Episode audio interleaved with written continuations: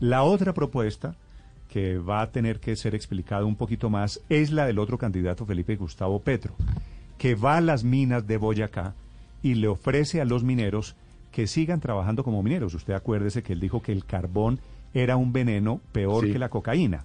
¿Se acuerda? Correcto. Y entonces para ganarse el voto de la gente en Boyacá, les ofrece que el Estado, en caso de que él sea presidente, les va a comprar el carbón.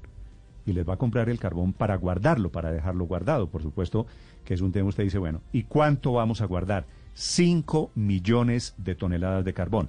Lo sacan ellos de las minas, se lo compra el Estado colombiano.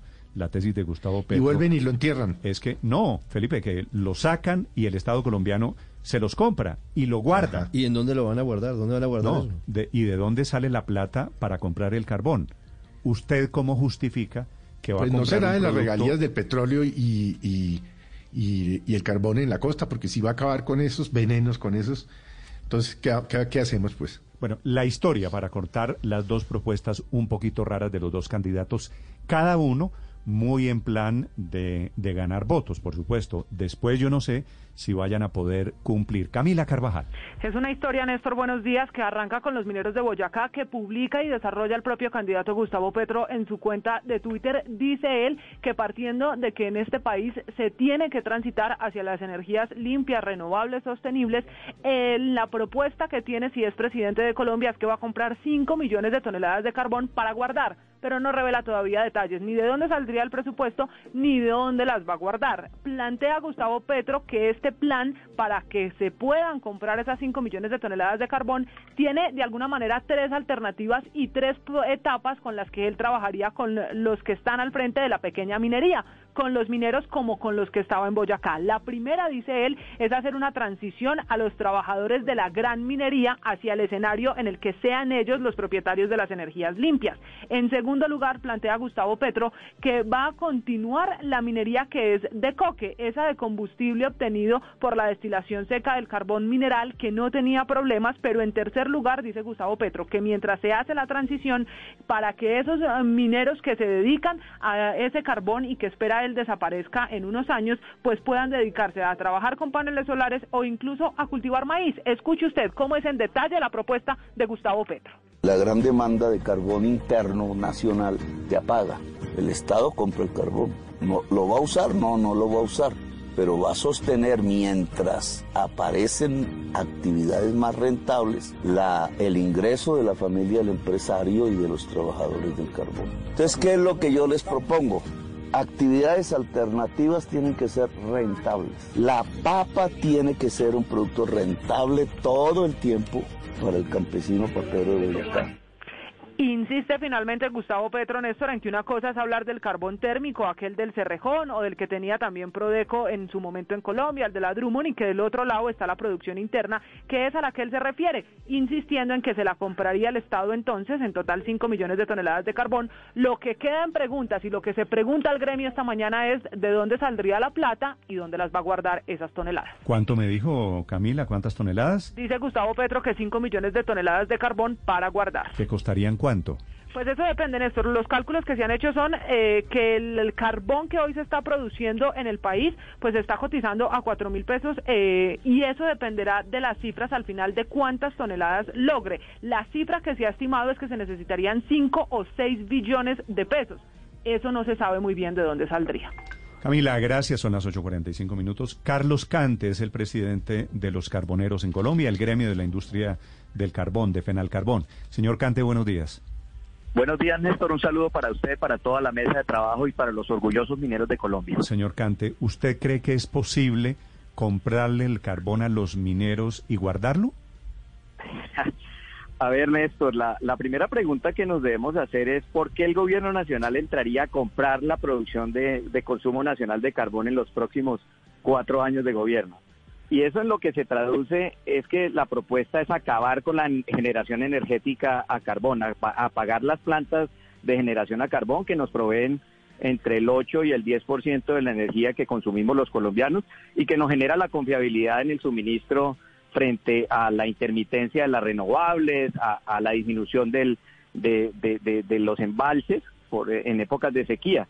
y por supuesto Colombia ya tiene un plan de transición y, y, en el más insensato de los escenarios, eh, ese suministro térmico dentro del plan energético nacional no baja del 7% a 2030.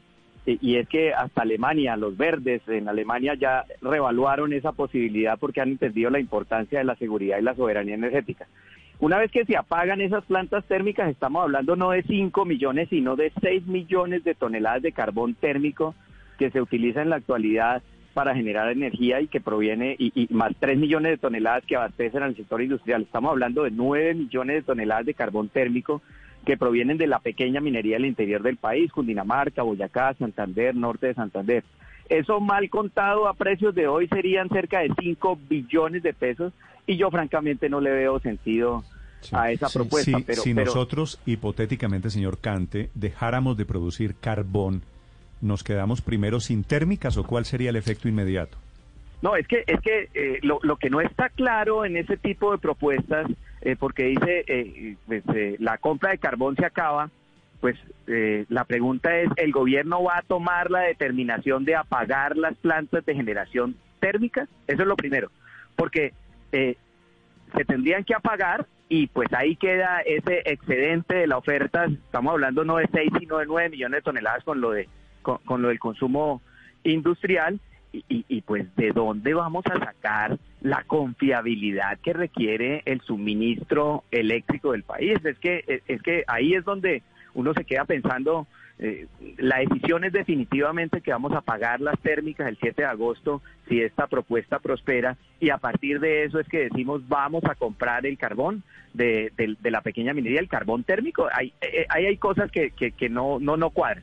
Señor Cante, pero antes de eso quizá vale la pena hacer una pequeña radiografía de lo que está pasando con la industria cuando usted ve, por ejemplo, cifras como la del DANE, ve que, que, que en el sector, digamos, no, no, no, no se está llegando eh, a, esa producción que había anteriormente. Le hablo quizá antes de la, de, la pandemia. ¿Qué es lo que está pasando?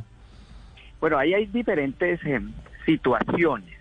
Eh, por supuesto, si estamos hablando de la gran minería del Caribe colombiano, pues estamos hablando de unos proyectos eh, que ah, venían entregando unos volúmenes de producción por encima de las 60 millones de toneladas que todo se exporta.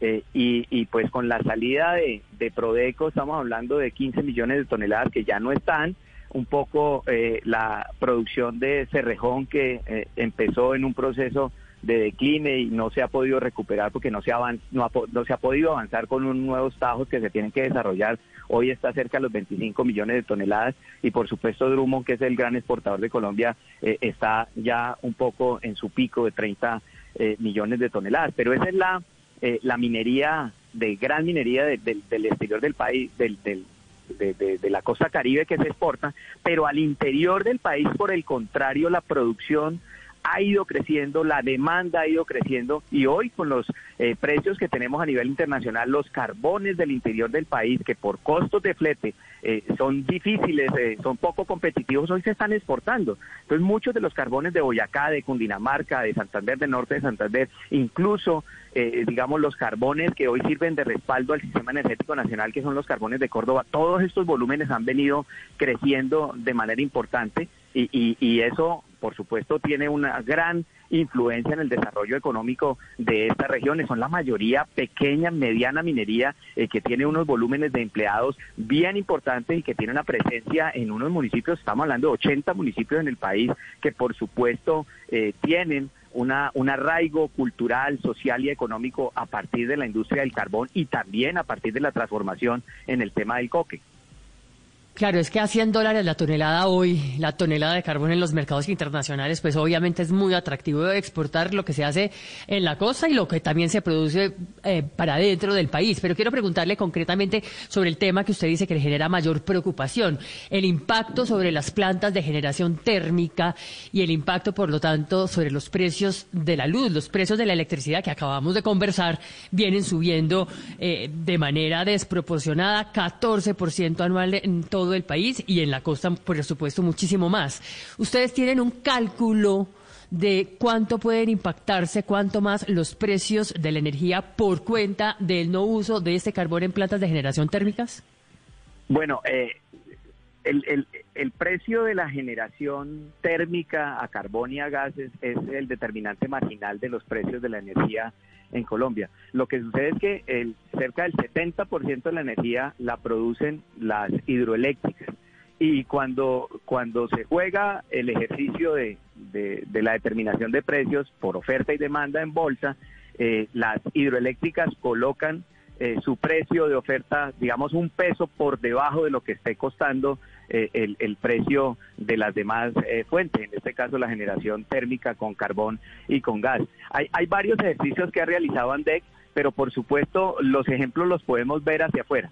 Eh, hoy en Europa, quienes han eh, tomado la decisión de apostar en, una manera importante en, hacia las energías renovables sin tener el combustible de respaldo que permita garantizar esa intermitencia eh, que tienen las fuentes renovables todavía y por demás dependiendo de combustibles eh, de otras regiones, como en el caso de Europa con Rusia, pues ha visto que el incremento en las tarifas de energía hoy es superior a 8 y 10 veces de lo que puede costar un kilovatio hora en Colombia, puede estar, eh, eh, digamos, en 300 pesos el kilovatio hora hoy en Colombia y en Alemania perfectamente eh, puede estar en 2.000, 3.000 pesos eh, equivalentes el, el kilovatio hora. Entonces la comparación de tomar una decisión eh, que por supuesto no tiene un plan, eh, en el largo plazo, que es como se han venido estableciendo los planes de transición energética, generaría una afectación grave sobre el bolsillo de los colombianos. Doctor Cante, ¿cuántas personas se necesitan para producir esas 5 millones de, toneladas? Se lo pregunto para saber si esos 5 billones de pesos que costaría este programa, no sé, se pueden distribuir de una mejor forma sin la necesidad de sacar el carbón y, y guardarlo por ahí en algún lado. Si es que no se trata única y exclusivamente de la producción de carbón, de la apertura o el cierre de una operación minera, sino todos los encadenamientos productivos que tiene la actividad minera. Eh, si usted hablara de los empleos que directamente tenemos nosotros en, en, en, las actividades mineras, tanto formales como informales, porque eso hay que reconocer que en la pequeña minería todavía hay un reto inmenso en materia de formalidad. Estamos hablando de más de 35 mil personas aquí en el interior del país. Pero ahí usted le tiene que empezar a sumar todo el encadenamiento productivo que tiene eh, los empleados que hacen parte del transporte para llevar eh, el, el, carbón de un lado a otro. Por eso, pero en total, más o menos, ¿cuántas personas están en la industria Estamos hablando del de unas 150 mil personas en el interior del país. 150 mil personas. Doctor Cante, una pregunta final. ¿A usted le parece que es donde arranca Petro la construcción de su propuesta? ¿El carbón es un veneno? ¿Es comparable con la cocaína? No, yo creo que hay, hay, hay diferentes visiones y uno no puede eh, ponerse en la visión de la esquina en donde radicaliza eh, y, y, sataniza eh, los combustibles fósiles. El problema definitivamente de la generación y, en general de la, de la economía a nivel global no son lo, la fuente de los combustibles, no son la fuente de la generación, es eh, el dióxido de carbono. Y por supuesto que el mundo hoy consume 7 mil millones de toneladas de carbón térmico y Colombia es un productor y un exportador marginal, menos del 0,8% de las exportaciones de Colombia eh, representan para el mundo su consumo. Luego, pensar que mientras que el mundo está hablando hoy de soberanía energética, de, su, de seguridad energética y está buscando cómo crear eh, tecnologías que permitan el mejor aprovechamiento de una manera mucho más eh, racional desde el punto de vista ambiental de los combustibles fósiles, pues nosotros estar satanizando la fuente eh, me parece supremamente equivocado cuando es una importante renta y una importante fuente de desarrollo económico para nuestro país. Doctor Cante, muchas gracias por estos minutos. Muchas gracias, Néstor. Un saludo para todos los mineros orgullosos de Colombia. minutos terminan Felipe, los dos, Rodolfo Hernández y sí. Gustavo Petro, haciendo propuestas alrededor del tema de energía. Muy diferentes las unas de las otras, ¿no? Pero es que eh, acuérdese que mm, Rodolfo Hernández ganó en eh, Boyacá y a Petro le fue muy bien en la costa. Entonces se, se van allá cada uno a decir lo, lo, que, lo que se les ocurra con tal de ganarse sus boticos. Porque fíjense, la, la expresión... lo del carbón es absolutamente inviable en esto. Multiplicaría expresión... por 10 el precio de la tarifa de energía. Imagínese.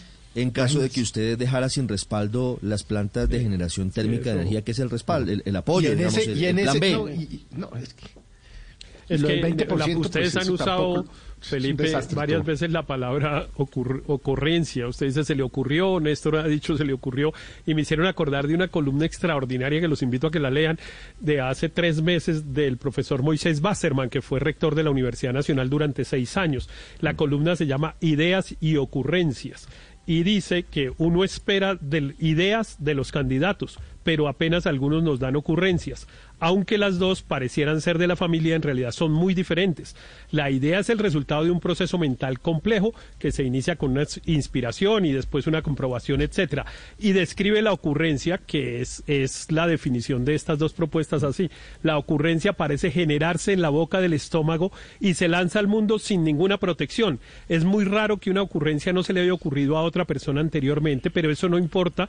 Por tanto, no mira qué consecuencias tuvieron, cuáles son, sus antecedentes, tampoco trata de aprender de la experiencia. La ocurrencia tiene poco margen de discusión porque realmente no hay una teoría que la soporta. Hoy- y es así, Néstor, lo que se les va ocurriendo lo van estamos- soltando. Hoy estamos en Co- discusión cogí- de ocurrencias. cogí los A uno se le cinco ocurre billones. Bajar 20% las tarifas de energía y al otro se le ocurre que para luchar contra el carbón, que el Estado compre las 5 millones de toneladas de carbón y pague los 5 billones de pesos anuales. Cogí esos vale esa 5 producción. billones de pesos, Néstor, 5 billones de pesos y los dividí entre los 150 mil colombianos que, que, digamos, viven de este negocio.